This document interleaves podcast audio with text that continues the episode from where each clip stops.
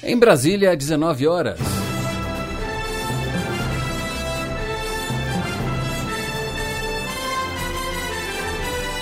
Está no ar a voz do Brasil.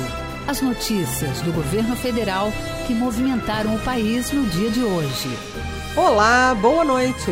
Boa noite para você que nos acompanha em todo o país. Segunda-feira, 8 de abril de 2019. E vamos ao destaque do dia: redução de juros e acesso a empréstimos e financiamentos de forma mais rápida. Lei que torna automática a inclusão dos brasileiros no cadastro de bons pagadores é assinada pelo presidente Jair Bolsonaro. Márcia Fernandes. O cadastro positivo reúne o histórico de pagamentos dos consumidores, que vão receber uma pontuação. Quem paga em dia tem a nota mais alta. E você também vai ouvir na Voz do Brasil. Mais oportunidades de trabalho e vida nova no Brasil. Envio de venezuelanos para outros estados do país completa um ano, Diego Queijo. De lá para cá, mais de 5.400 pessoas foram interiorizadas. E a Voz do Brasil traz detalhes da expedição FUNAI, que evitou conflitos entre indígenas que vivem isolados na floresta amazônica. Hoje, na apresentação, Gabriela Mendes e Nazi Brum. E para assistir a gente ao vivo na internet, basta acessar www.voz.gov.br. mais chance para quem quer empreender, ter acesso a crédito e assim impulsionar a economia. E esse é um dos objetivos da lei que torna automática a adesão dos brasileiros ao cadastro positivo, que foi sancionada hoje pelo presidente Jair Bolsonaro. A medida vai incentivar a concorrência entre as instituições financeiras e deve reduzir as taxas de juros aplicadas para o consumidor. A expectativa é que o cadastro positivo deva gerar 450 bilhões de reais em arrecadação de impostos e contribuições federais.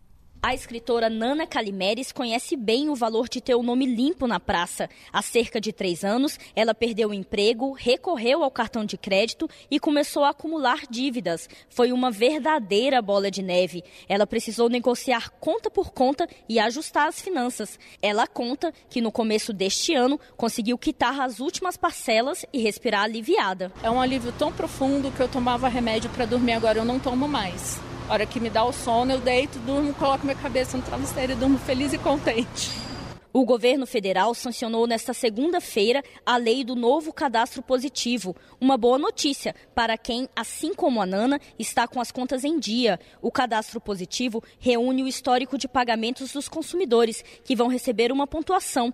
Quem paga em dia tem a nota mais alta. O presidente da Câmara Nacional dos Dirigentes Logistas, José César da Costa, conta que esse tipo de cadastro é comum em outros países e deve trazer benefícios para os consumidores e empresas, que podem negociar juros mais baixos e ter mais facilidade para conseguir empréstimos e financiamentos. Hoje, na hora da compra, muitas vezes essa geladeira de dois mil reais você paga quatro mil reais e com isso diminui o poder de compra. Então, quando você reduz o spread bancário, o spread financeiro, automaticamente esse custo será menor e o custo sendo menor, o seu dinheiro vale mais. Você consegue comprar mais com menos dinheiro. O cadastro positivo funciona desde 2011. A diferença é que agora todas as pessoas e empresas vão entrar no cadastro positivo automaticamente. A lei garante o sigilo de dados como extrato bancário ou fatura do cartão de crédito. Se o consumidor não quiser estar no cadastro, ele pode pedir para sair.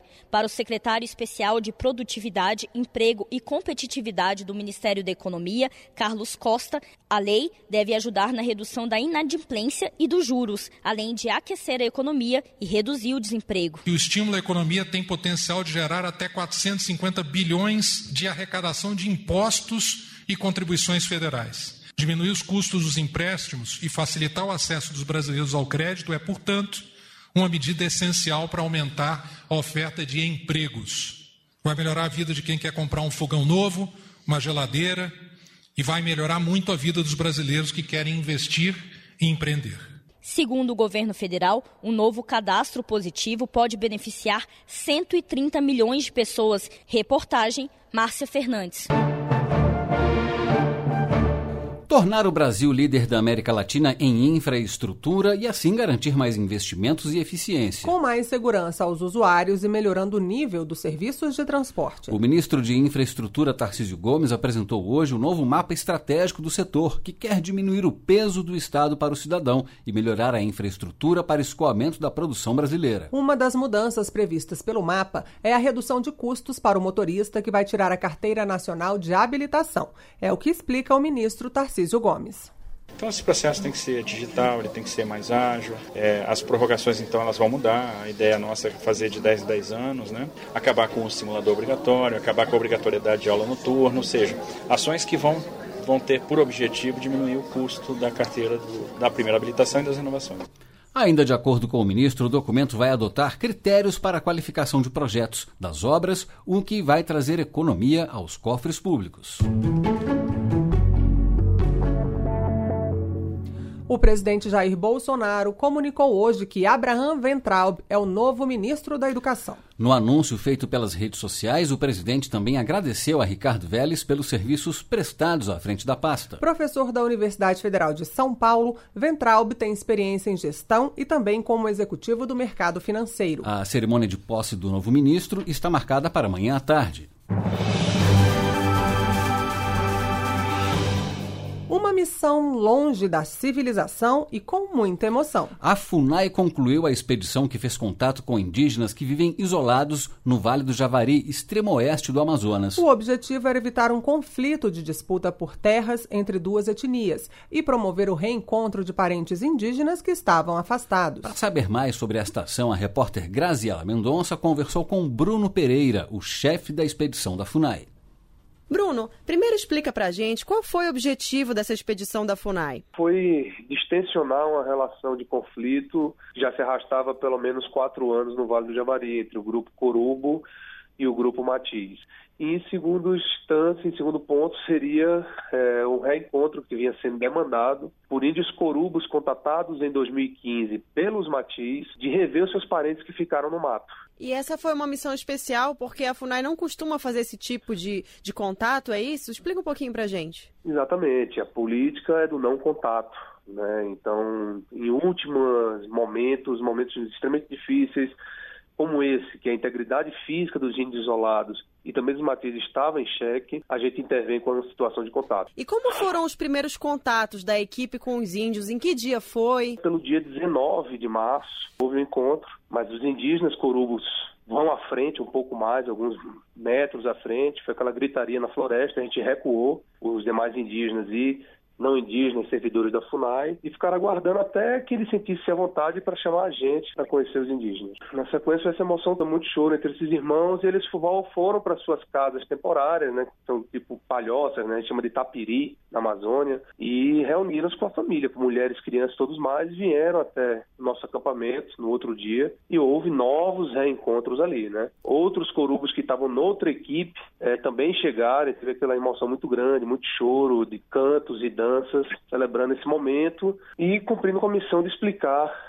quem eram aqueles índios matiz e por que eles, vocês, corubos, estavam andando para lá, que não andassem tão próximo. Em relação a essa questão dos confrontos entre os corubos e os matiz, qual foi o resultado desse diálogo? Bom, foi, fomos bem claros, eu acho que foi bem inteligível para os Corubo que não é salutar, não é bom para eles estarem andando para lá. Os Matiz pediam isso nesse momento. Até que no futuro eles possam dialogar novamente, numa boa. Eu acho que há vontade Matiz nesse momento. Os Corubo também vão, no momento certo, dialogar. E qual é o balanço que se pode fazer dessa, dessa expedição? O balanço alcançou a missão, alcançou os objetivos que ela tinha de fazer. E agora fica a responsabilidade ao Estado brasileiro, né? E dar os direitos a esses indígenas no sentido de eles poderem escolher que forma de vida eles vão ter a partir de agora. Conversamos com Bruno Pereira, chefe da expedição e coordenador geral de índios isolados e recém-contatados da FUNAI. Obrigada pela sua entrevista para a Voz do Brasil. Obrigado a vocês e uma boa noite. Professores e funcionários treinados com noções de primeiros socorros no ensino básico. Você vai ouvir ainda nesta edição detalhes da lei que ajuda a salvar vidas de crianças, a Lei Lucas. Turistas dos Estados Unidos, Canadá, Japão e Austrália não vão precisar mais de visto para entrar no Brasil. A decisão tomada pelo governo começa a valer em junho. No entanto, um outro documento é fundamental para qualquer pessoa visitar outro país: o passaporte. No Pra Você Cidadão de hoje, vamos explicar como tirar esse documento. Para você, cidadão. Primeiro passo para tirar o passaporte é acessar o site da Polícia Federal. Ao clicar na aba Passaporte, você vai encontrar a lista de documentos exigidos e a seção Requerer Passaporte.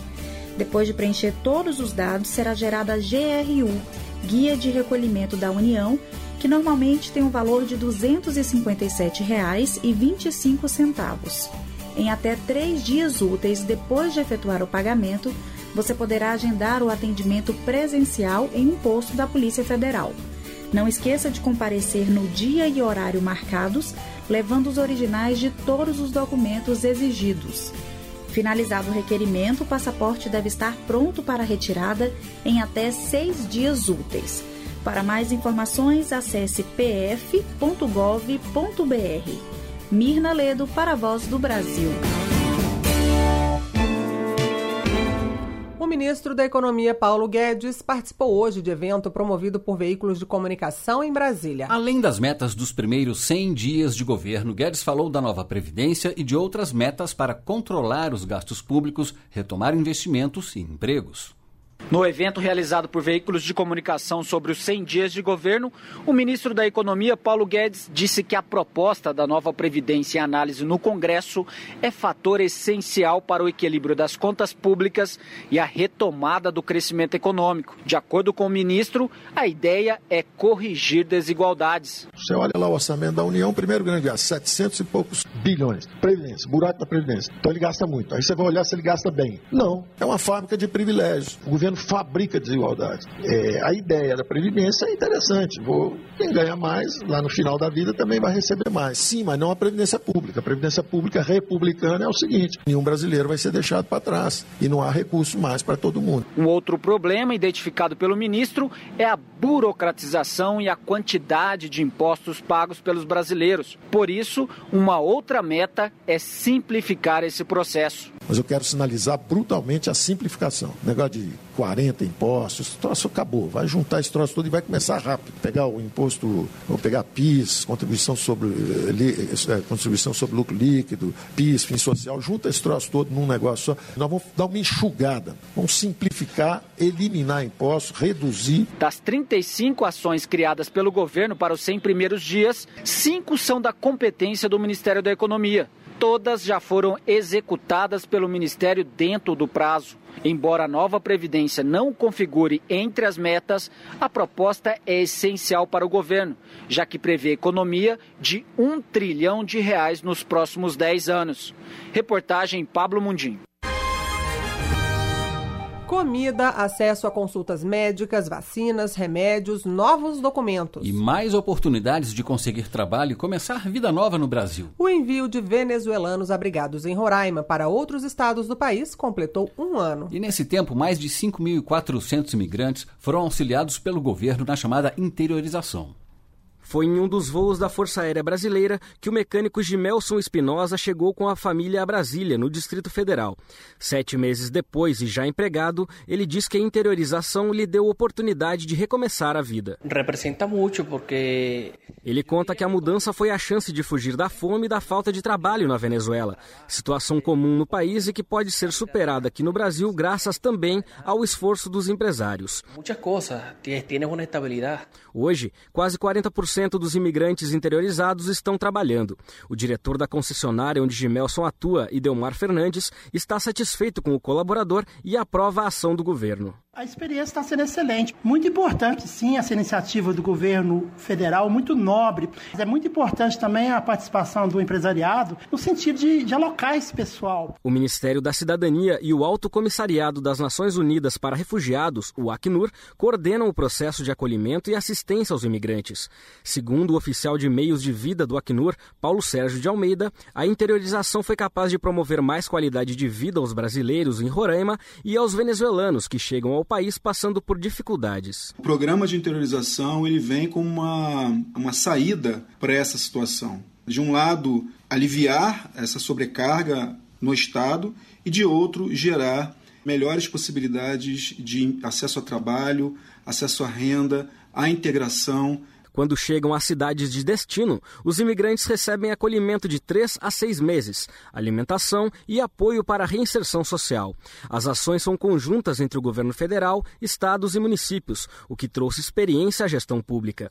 E o trabalho já tem reconhecimento internacional, como conta a assessora especial de assuntos de imigração do Ministério da Cidadania, Nilzarete Lima. Eu avalio assim como um grande aprendizado para o Brasil, né, em termos de política pública para a migração. A gente não tinha uma expertise com relação a isso estamos fazendo um bom trabalho, porque o trabalho que nós estamos fazendo, inclusive, ele está servindo de referência e está sendo muito elogiado por outros países. O processo de transferência de imigrantes venezuelanos de Roraima para outras regiões do Brasil envolve o Ministério da Cidadania, as Forças Armadas e a Organização das Nações Unidas, a ONU, com o apoio de instituições da sociedade civil. Reportagem Diego Queijo.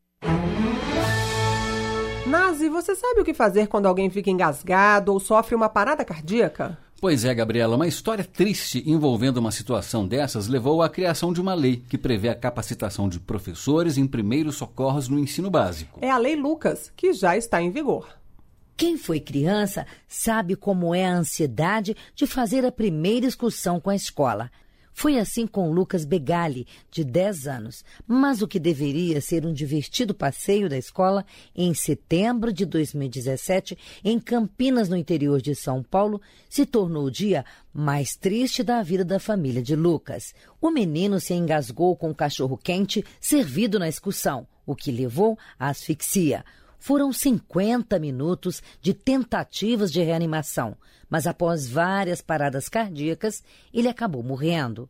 A mãe de Lucas, Alessandra Bigali, fez da sua dor uma luta para evitar que o engasgo fizesse novas vítimas. Como ninguém pensou em fazer alguma coisa para mudar a nossa realidade brasileira, que assim é tão carente dessa questão dos primeiros socorros. A questão é muito subestimada aqui. Alessandra foi às redes sociais e palestras em escolas alertando sobre a importância de capacitar as pessoas que trabalham com crianças em primeiros socorros tanto esforço resultou na criação de uma lei municipal que já salvou vidas. A diretora de uma escola de ensino fundamental em Campinas, Rose Campos, conta que com a lei já foi possível socorrer uma criança de 5 anos na sua instituição. Engasgou com um pedaço de maçã na hora do lanche e a professora percebeu e conseguiu com que esse aluno tivesse desengasgo imediato. Se aquela professora não soubesse o que fazer,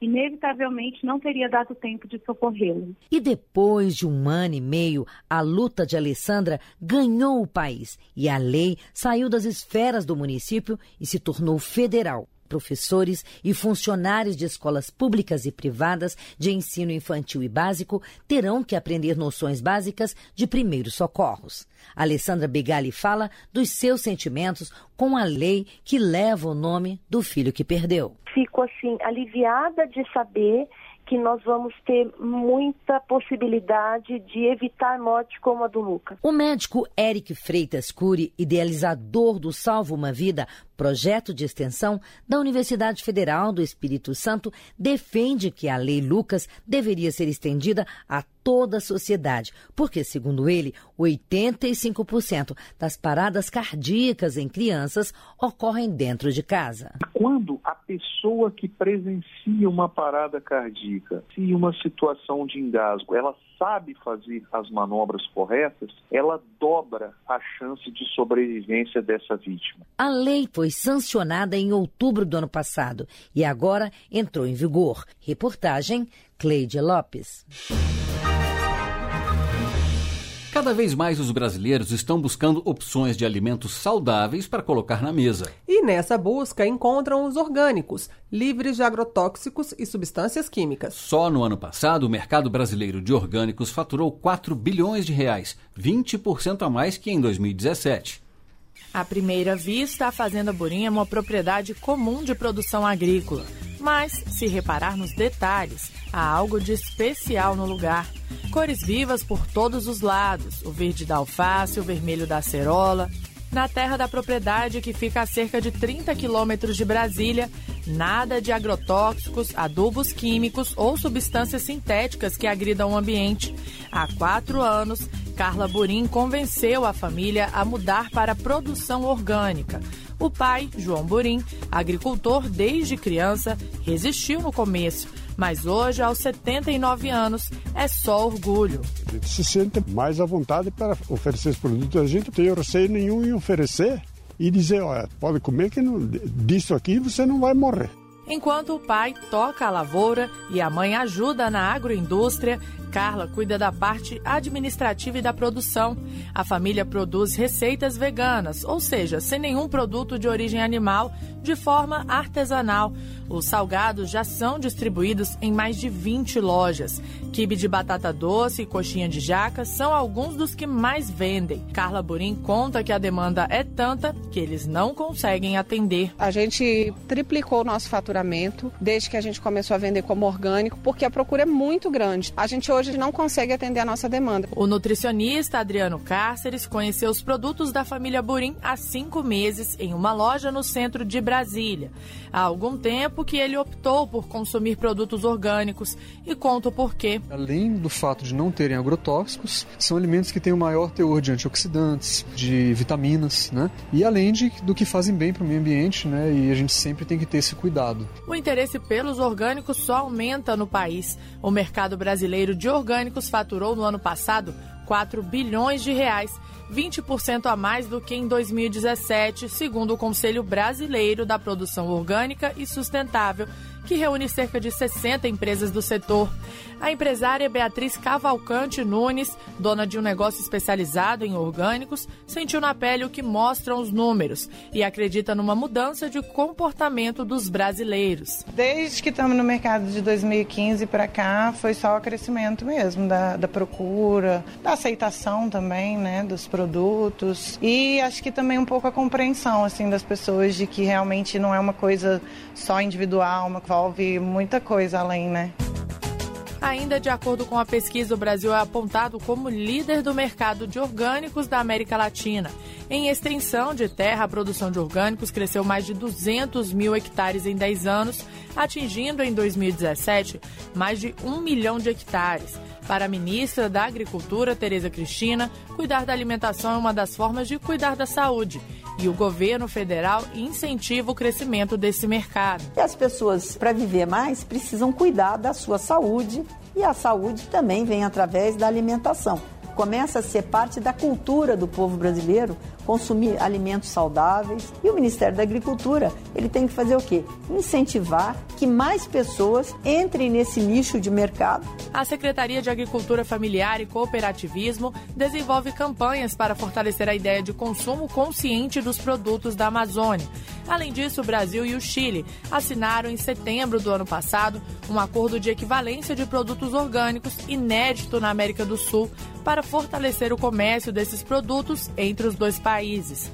E em maio deste ano, o Ministério da Agricultura, Pecuária e Abastecimento vai realizar a 15ª edição da Semana Nacional dos Orgânicos para divulgar o tema.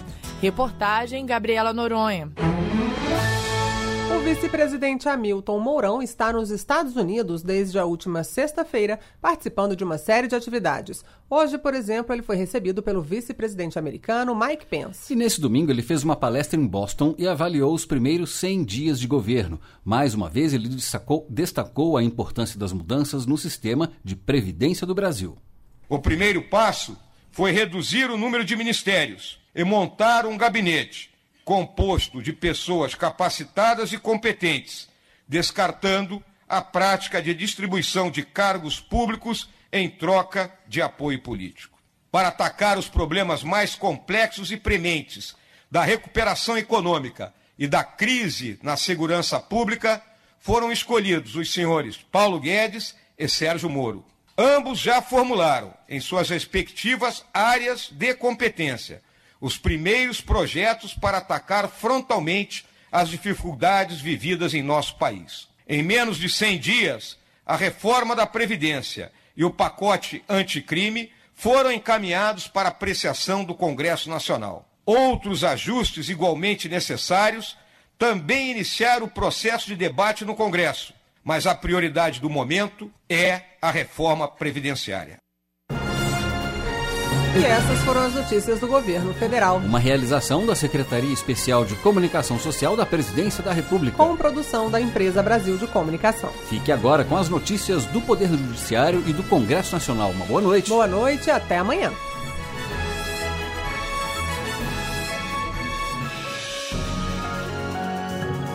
Governo Federal. Pátria Amada, Brasil.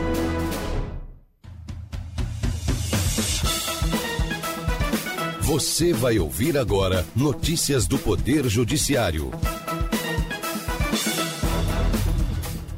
Pedreiro vai construir apartamentos para honrar dívida de pensão alimentícia da filha. Justiça Trabalhista do Espírito Santo mantém redução de carga horária e transfere local de trabalho de mãe que tem filho autista. empresária vai indenizar cliente ofendido em mensagem enviada pelo WhatsApp. Olá, boa noite. Eu sou Jéssica Vasconcelos. E eu sou Leandro Bezerra.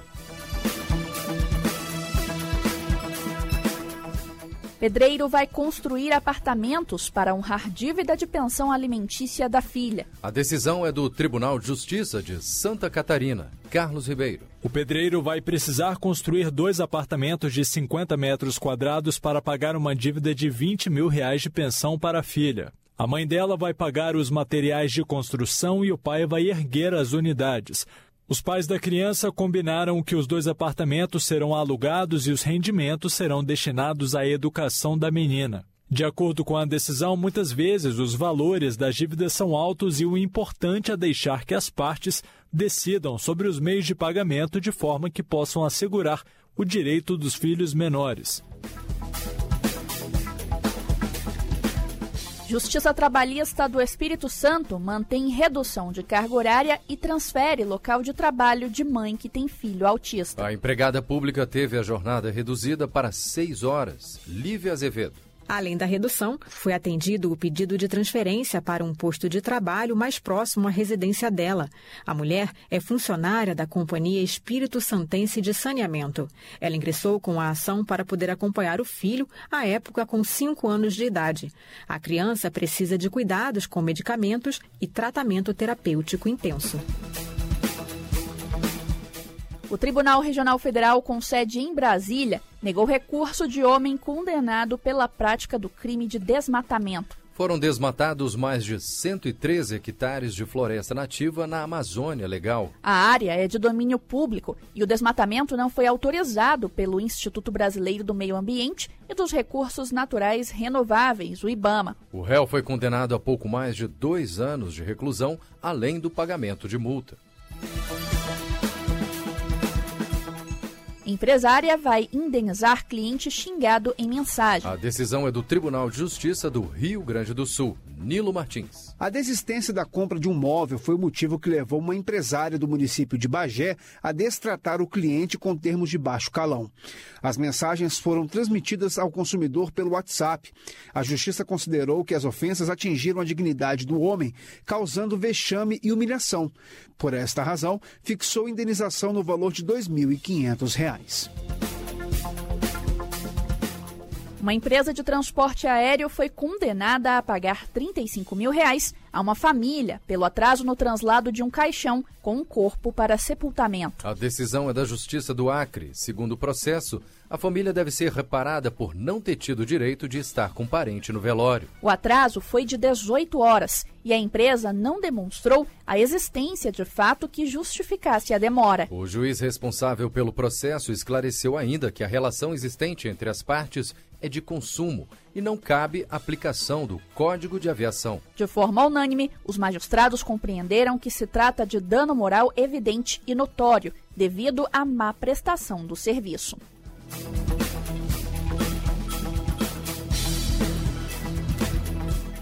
Você acompanha outras notícias do Poder Judiciário em 104,7 FM para Distrito Federal e entorno e também pela internet. Acesse www.radiojustiça.jus.br e siga pelo Twitter twitter.com/radiojustiça e acesse ainda o portal de notícias do Supremo Tribunal Federal www.stf.jus.br. Boa noite. Boa noite e uma boa semana. Notícias do Poder Judiciário, uma produção da Rádio Justiça, Supremo Tribunal Federal.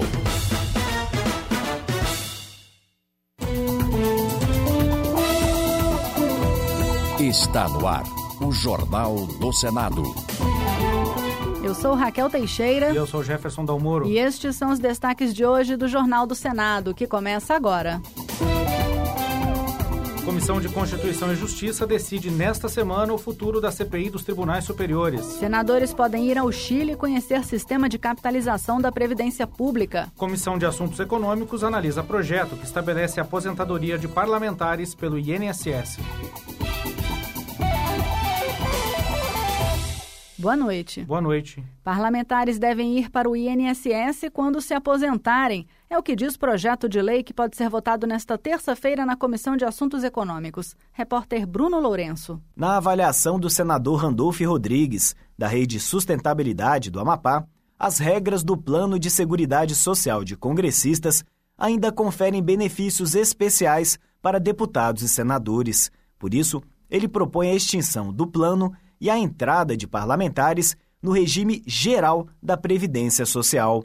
O relator na Comissão de Assuntos Econômicos, Jorge Cajuru, do PSB de Goiás, concorda com a extinção de privilégios da classe política. Cajuru lembrou que a PEC da reforma da Previdência, nesse aspecto, traz avanços. Eu também abri mão, antes de ser eleito, registrando em cartório, como também o plano de saúde vitalício.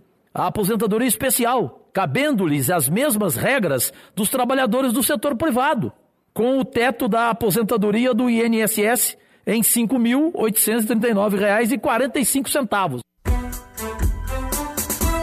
O senador Nelsinho Trade, do PSD, quer discutir em audiência pública o impacto ambiental provocado pela exploração do agronegócio, pela abertura de estradas e por construções irregulares no município de Bonito, em Mato Grosso do Sul. O fato tornou-se público depois de reportagem do programa Fantástico, disse o senador ao afirmar que as águas cristalinas dos rios Prata e Formoso têm ficado cada vez mais turvas com as chuvas. Segundo Nelsinho Trade, um dos motivos é a abertura de drenos por produtores rurais nos banhados da região para escoar a água de brejos com o objetivo de cultivar soja. Para ele, o aumento do turismo nos últimos anos, sem melhorias na infraestrutura da região, também pode ser apontado como causa desse dano ambiental. A cidade recebe 240 mil turistas anualmente. As estradas construídas há mais de 30 anos não atendem mais a demanda. Existe um aumento da área de plantio, desmatamento de 2 mil hectares em sete anos, aumento da área de impermeabilização do solo e a quantidade de turistas por atração dia é, deve e com certeza, em função disso tudo, deverá ser cada vez mais controlado. Empresas e instituições que usarem energia solar poderão receber créditos provenientes do FGTS. É o que determina o projeto de lei que está em análise na Comissão de Meio Ambiente. Repórter Yara Farias Borges. A proposta inicial da senadora Rose de Freitas, do Podemos do Espírito Santo, destinava 1% dos recursos do FGTS, Fundo de Garantia do Tempo de Serviço, para operações de crédito a empresas que utilizarem a energia solar como principal fonte do estabelecimento. Mas o relator da matéria, senador Jacques Wagner, do PT da Bahia, estendeu o benefício a outras instituições, como escolas, hospitais e cooperativas. Wagner informou que o Brasil é referência em energias renováveis. Quase 80% da matriz energética brasileira é de fonte limpa, quando a média mundial é de pouco mais de 22%. Apesar disso, o senador destacou que existe margem para aprimorar a atuação brasileira na área energética. Para evitar que a nossa matriz de energia elétrica perca a qualidade ambiental, é importante incentivar novas fontes de geração limpa mesmo quando você não a utiliza, acaba sendo um retorno para essa entidade, porque quando você não está em utilização, você joga na rede e há, na verdade, um crédito e débito na conta que você tem a pagar. Depois de analisada na Comissão de Meio Ambiente, a proposta ainda será examinada pela Comissão de Assuntos Sociais. Nesta semana, prefeitos de todo o Brasil participarão da 22ª Marcha a Brasília em defesa dos municípios. E o senador Confúcio Moura, do MDB de Rondônia, afirmou que é preciso resolver de vez o problema da distribuição do dinheiro entre a União, os estados e os municípios. Segundo ele, boa parte dos recursos arrecadados com a cobrança de tributos fica concentrada nos cofres da União, o que dificulta a prestação de serviços para a população por parte das prefeituras. A coisa não está certa é a distribuição da riqueza, a concentração aqui em Brasília, a mentira, a falsidade, a enganação, não só desse governo, mas de todos os governos brasileiros, que eu nem sei que data é, que fica enrolando os prefeitos e os governadores, criando desvinculações de receitas, guardando dinheiro que podia ser distribuído para os prefeitos e governadores do Brasil. O senador Stevenson Valentim, do Podemos do Rio Grande do Norte, apresentou o projeto de lei para permitir que o trabalhador possa usar o dinheiro de sua conta vinculada do FGTS para pagar mensalidade de faculdade ou cirurgias. Hoje, segundo o senador, além de poder sacar o dinheiro do FGTS no caso de ser demitido sem justa causa, ao trabalhador também é permitido usá-lo em outras hipóteses, como na aquisição da casa própria. Para ele, é preciso estender o uso dos recursos do fundo para outras situações que geram benefícios para o trabalhador e para a sociedade. Eu visei não só a educação, onde eu visei não só a realização de sonho de muitos jovens que estão do lado de fora, querendo fazer um curso superior, e jovens da maioria baixa renda, que passam o dia trabalhando para poder pagar um curso superior para poder melhorar de vida, ter conhecimento, ter um diploma e fazer um concurso público, ou ser empregado em uma empresa. Eu pensei nisso e nessas quase 904 mil pessoas que estão esperando cirurgia eletivas por quase 10 anos. O presidente da Comissão de Direitos Humanos quer que um grupo de senadores visite o Chile para conhecer a situação da Previdência naquele país, que foi o primeiro a migrar para o sistema de capitalização da Previdência. Repórter Marcela Diniz. O presidente da Comissão de Direitos Humanos, senador Paulo Paim, do PT do Rio Grande do Sul, quer que um grupo de senadores vá ao Chile para conhecer melhor a situação previdenciária daquele país. Em 1981, durante a ditadura de Augusto Pinochet, houve a migração do sistema de previdência pública para o de capitalização.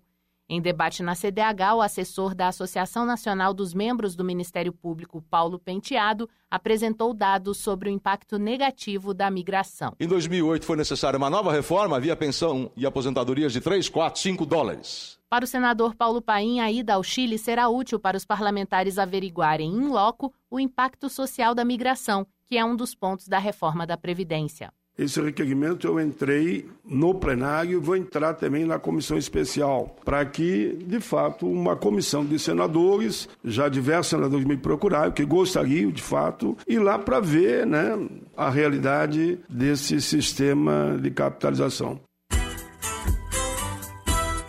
O senador Rogério Carvalho deve apresentar na quarta-feira o relatório sobre a instalação ou não da CPI dos tribunais superiores. E a presidente da Comissão de Constituição e Justiça diz que o parecer não entrará no mérito das investigações. Repórter Érica Christian. O senador Rogério Carvalho, do PT de Sergipe, apresenta na quarta-feira o relatório sobre o futuro da CPI dos tribunais superiores na Comissão de Constituição e Justiça. O presidente do Senado, Davi Alcolumbre, do Democratas do Amapá, determinou o arquivamento das investigações pela ausência de fatos determinados. A presidente da comissão, senadora Simone Tebet, do MDB de Mato Grosso do Sul, explicou que o relator não vai se manifestar sobre o mérito das investigações. Ele vai simplesmente analisar a decisão do presidente, ele não vai entrar no mérito da procedência da CPI ou não. E a partir daí isso é votado aqui na, na CCJ e depois vai para o plenário, que o plenário é soberano. Um dos autores do pedido da CPI, senador Alessandro Vieira, do Cidadania de Sergipe, antecipou já ter pronto um parecer pela instalação da comissão. Sim, a gente já vem com voto próprio, fundamentado, para compartilhar com os colegas e ajudar nessa orientação, uma vez que você tem clareza de que é, é juridicamente absolutamente sólido a questão do, da, da possibilidade da CPI, da possibilidade da recepção parcial do requerimento. Trabalhos técnicos de Antônio Carlos Soares, o Jornal do Senado fica por aqui. Acompanhe agora as notícias da Câmara dos Deputados. Boa noite. Boa noite, até amanhã.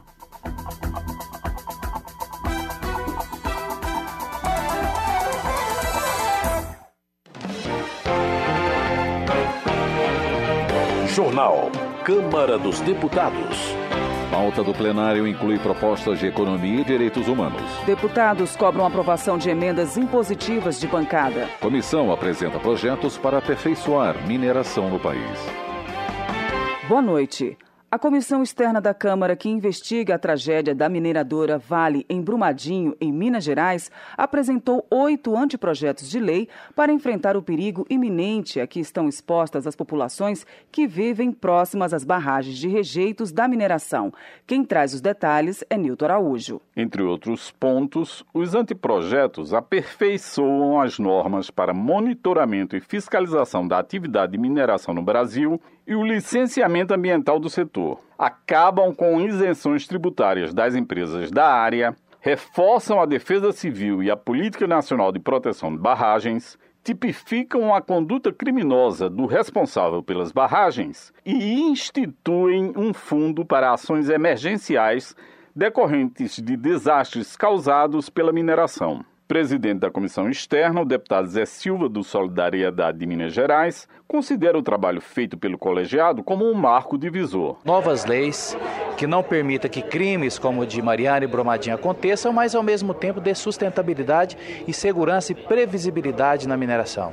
Nós acreditamos nós teremos dois tempos na mineração, do Brasil colônia até Brumadinho e com essa legislação de Brumadinho para o futuro. As propostas estão disponíveis no endereço edemocracia.câmara.leg.br barra Wikileges para consulta e podem receber sugestões de todos os cidadãos interessados no tema. O relator da comissão, deputado Júlio Delgado, do PSB de Minas Gerais, está pronto para receber as modificações. Qualquer pessoa pode sugerir, opinar, criticar, acrescentar, mas lógico que o resumo do relatório, depois dos considerandos, será os projetos que vão ser é, apreciados pelo plenário. E o nosso compromisso é que a gente tenha um pedido de urgência de todos eles e votemos todos na primeira semana, é, logo após a apresentação ao presidente Rodrigo Maia no dia 25 de abril. Os deputados da comissão estão propondo uma sessão solene no plenário da Câmara em 25 de abril para homenagear os atingidos por barragens.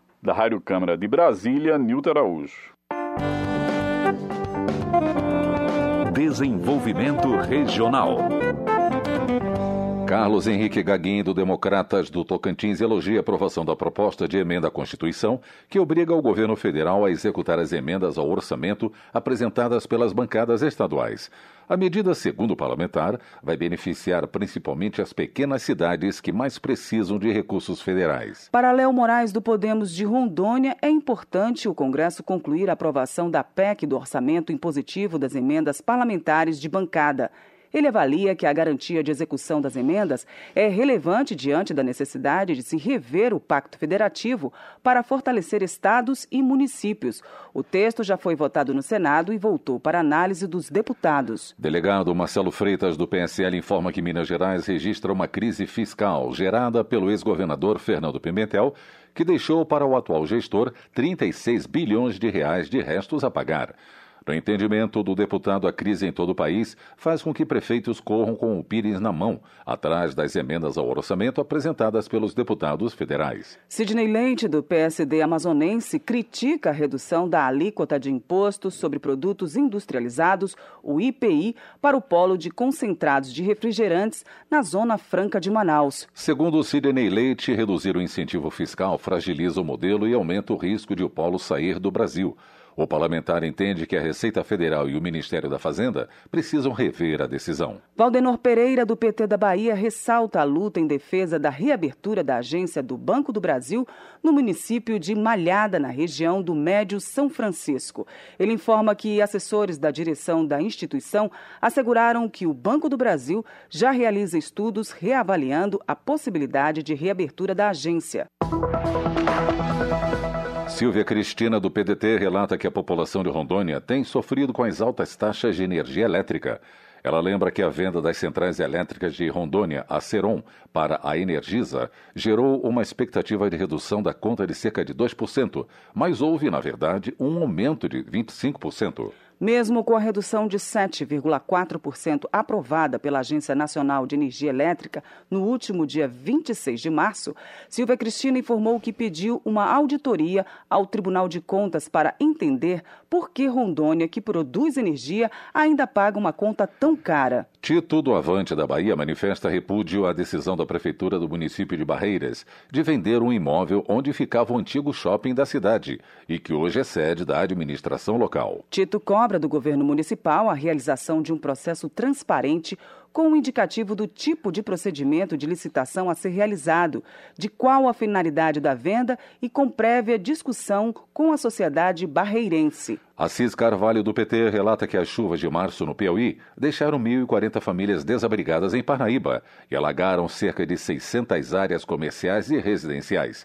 Segundo o deputado, o trecho da BR-366 entre José de Freitas e Lagoa Alegre ficou interrompido, especialmente em Piripiri, Teresina e Bom Jesus. Economia. Gutenberg Reis, do MDB do Rio de Janeiro, defende urgência na votação da proposta de emenda à Constituição que fixa limites sobre as taxas de juros cobradas pelos bancos. Segundo o parlamentar, as instituições financeiras cometem verdadeiros crimes ao cobrar taxas que variam entre 200% e 400% nas transações de cheques especiais e cartões de crédito. Gutenberg Reis informa que mais de 60 milhões de brasileiros estão inadimplentes. Gervásio Maia, do PSB da Paraíba, avalia que a reforma da Previdência apresentada pelo governo federal retira garantias estabelecidas na Constituição de 1988. Para ele, as mudanças prejudicam os pobres e beneficiam os ricos e representarão uma injustiça tremenda do presidente da República com o povo. Turismo. Bibo Nunes, do PSL do Rio Grande do Sul, considera que a liberação de vistos para cidadãos dos Estados Unidos, do Canadá, da Austrália e do Japão vai fortalecer o turismo no Brasil. Atualmente, segundo o parlamentar, o país é visitado por menos de 10 milhões de estrangeiros. Reginaldo Lopes, do PT de Minas Gerais, pede urgência na análise pelo plenário de projeto de sua autoria que susta o decreto do Executivo para liberar o visto de entrada dos norte-americanos. O parlamentar argumenta que a diplomacia exige reciprocidade. Vermelho, do PSD paranaense, festeja o anúncio do governo federal para a construção de uma nova ponte sobre o rio Paraná, em Foz do Iguaçu ligando o Brasil ao Paraguai.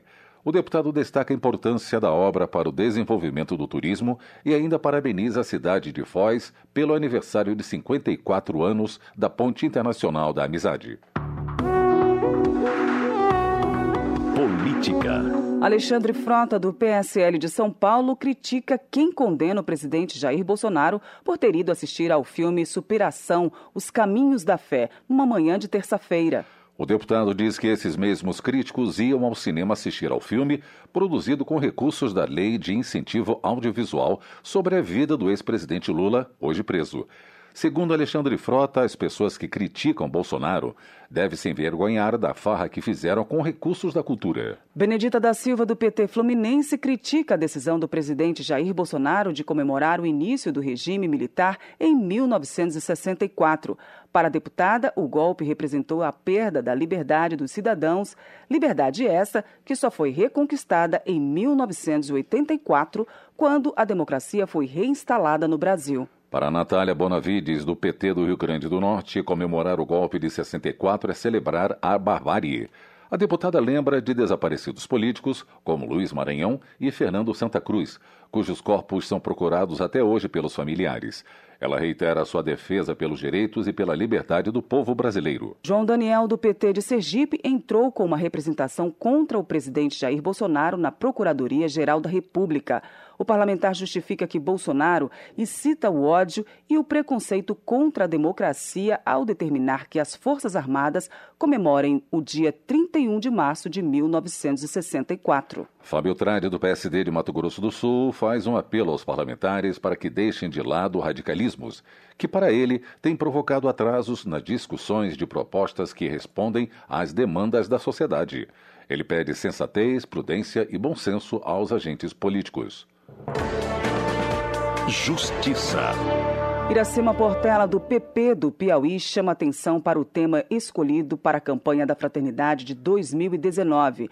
A CNBB definiu que neste ano as discussões da campanha tratarão de políticas públicas, ações e programas desenvolvidos pelo Estado para a garantia dos direitos previstos pela Constituição. Para Iracema Portela, a Igreja Católica tem forte poder de mobilizar a sociedade e, ao propor reflexões sobre as políticas públicas, incentiva os brasileiros a exercerem sua cidadania de forma plena.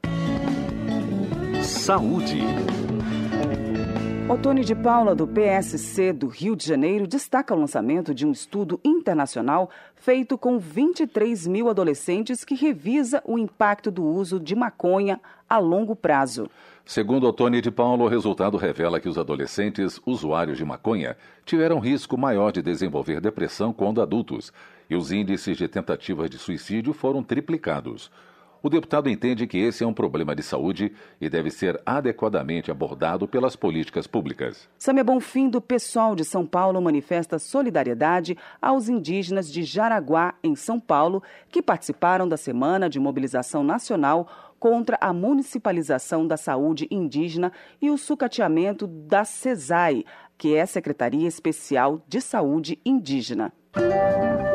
Educação. José Ricardo, do PT do Amazonas, avalia que falta perspectiva para a educação no país. O parlamentar critica a falta de clareza nas respostas do ministro da Educação, Vélez Rodrigues, ao ser questionado na Câmara sobre definições de políticas para o setor. Ayrton Faleiro, do PT, pede ao Instituto Nacional de Estudos e Pesquisas Educacionais Anísio Teixeira, o INEP, que inclua a realização do Enem no município de Placas, no Pará. Segundo ele, cerca de 650 alunos precisam se deslocar para Uruará ou Rurópolis para fazer o exame, mas encontram dificuldades por causa das más condições da BR-230 única via de ligação entre as cidades. Policiais militares da reserva vão reforçar a segurança das escolas estaduais do Paraná. Esquiavinato do PP elogia a decisão do governo do estado pela implementação do programa Escola Segura. As primeiras cidades atendidas, segundo Esquiavinato, serão Londrina e Foz do Iguaçu. O programa também atenderá municípios da região metropolitana de Curitiba. Segurança Pública. Coronel Tadeu do PSL homenageia a Polícia Militar de São Paulo pela ação realizada na madrugada da última quinta-feira, 4 de abril, no município de Guararema, distante cerca de 80 quilômetros da capital do estado. Na ocasião, segundo ele, policiais da Rota e do 1 Batalhão de Policiamento de Choque combateram dois assaltos a banco. Coronel Tadeu afirma que o confronto resultou na morte de 11 bandidos que tentaram enfrentar a corporação. O deputado alega que a ação foi absolutamente legítima e parabeniza os policiais envolvidos. Marcon, do PT do Rio Grande do Sul, lamenta o assassinato de Dilma Ferreira Silva coordenadora regional do movimento dos atingidos por barragens, em assentamento na zona rural de Baião. Também foram executados seu marido Claudionor Amaro Costa da Silva e Hilton Lopes, trabalhador rural assentado. Marcon questiona até quando o Brasil vai assistir a esse ódio construído contra os pobres, contra os movimentos sociais e contra os trabalhadores. Ele diz que o crime foi solucionado e faz um apelo para uma cultura de paz. Homenagem. Celso Maldaner, do MDB de Santa Catarina, se solidariza com parentes e amigos do jornalista Rafael Renzel, um dos sobreviventes do acidente aéreo que vitimou grande parte do time da Chapecoense em 2016. O jornalista jogava futebol com amigos quando teve o um infarte. Chegou a ser socorrido, mas não resistiu. Nelson Pellegrino, do PT da Bahia, celebra a justa homenagem prestada em sessão solene da Câmara Federal aos 70 anos de fundação do Afoxé Filhos de Gandhi. O bloco é um dos mais tradicionais do Carnaval de Salvador. Vladimir Garotinho, do PSD do Rio de Janeiro, presta homenagem a Campos dos Goitacazes, que completou 184 anos em 28 de março.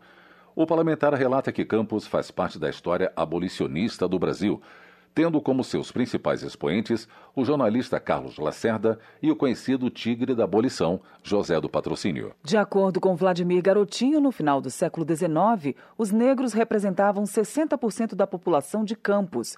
A cidade perdia apenas para Salvador, na Bahia. Edmilson Rodrigues, do Pessoal do Pará, celebra os 392 anos do Mercado Ver o Peso em Belém, a maior feira ao ar livre da América Latina, conhecida como uma das sete maravilhas do Brasil. Segundo ele, cerca de um milhão de pessoas circulam por dia no mercado, formado por pequenos feirantes e abastecido por vários municípios da região, inclusive das Ilhas do Marajó. Moses Rodrigues, do MDB do Ceará, comemora a vitória do Guarani de Sobral pela Série A do Campeonato Cearense. O parlamentar destaca a importância do esporte para a região e defende mais incentivos para o interior do estado. Ele lembra que nos últimos 20 anos, os campeões têm sido apenas o Fortaleza e o Ceará, times da capital. Votação. Plenário da Câmara pode votar nesta semana a medida provisória enviada ainda durante a gestão Temer para o Congresso, com o objetivo de extinguir a empresa binacional Alcântara Ciclone Space. Luiz Gustavo Xavier traz mais detalhes da pauta do plenário. A empresa binacional é o resultado de uma parceria entre os governos brasileiro e ucraniano para explorar comercialmente o lançamento de satélites a partir da base de Alcântara, no litoral do Maranhão. A empresa custou 483 milhões de reais aos cofres brasileiros, mas não fez lançamentos. O relator, deputado Hugo Leal, do PSD do Rio de Janeiro, explicou que o texto foi aprovado em comissão especial sem mudanças. Segundo Leal, a proposta abre caminho para novas parcerias, entre as quais aquela anunciada recentemente pelo governo brasileiro com os Estados Unidos. Ao fazer a extinção da Cyclone Space, Uh, o país né, pensa, já vem trabalhando, como eu disse, desde 2016, 2017, uma consolidação de novos tratados. Foram feitos novos tratados, foram feitas novas iniciativas e rejeitei as emendas e aprovei o texto integral. Aliás, um fato raro aqui nessa casa você aprovar na integralidade o texto que foi sugerido pelo, pelo governo federal. Outra proposta que pode ser analisada pelos deputados é o projeto que cria mecanismos para dar maior efetividade ao cumprimento de medidas protetivas de urgência em casos de violência doméstica e familiar contra a mulher. O texto determina o afastamento físico entre agressor e vítima.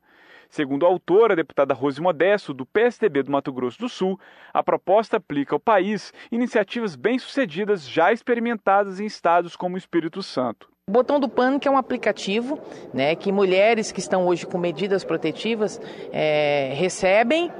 É, o agressor vai ficar com a tornozeleira e essa sala, essa central de monitoramento acompanha tanto o movimento do agressor pelo aplicativo né, e pelo sistema da tornozeleira, como também a vítima. Outra proposição, que pode também ser analisada pelos parlamentares, é a que institui o cadastro de pessoas físicas, o CPF, como número suficiente para a identificação do cidadão nos bancos de dados de serviços públicos.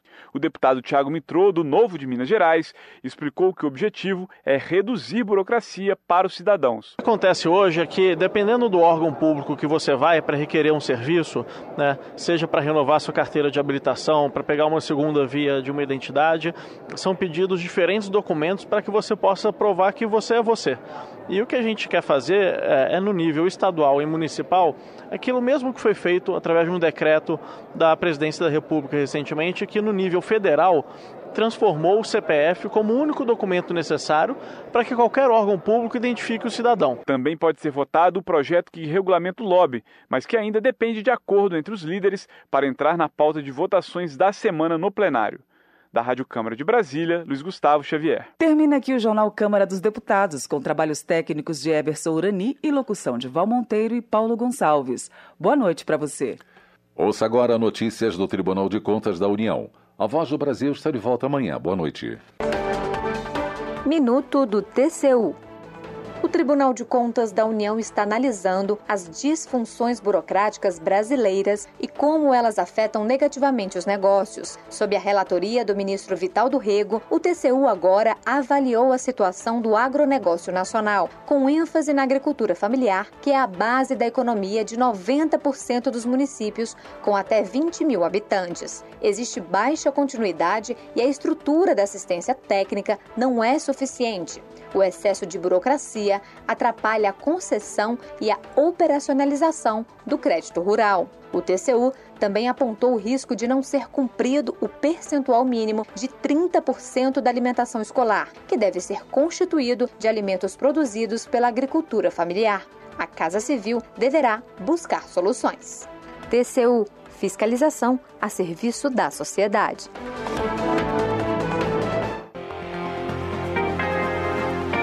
Você ouviu A Voz do Brasil.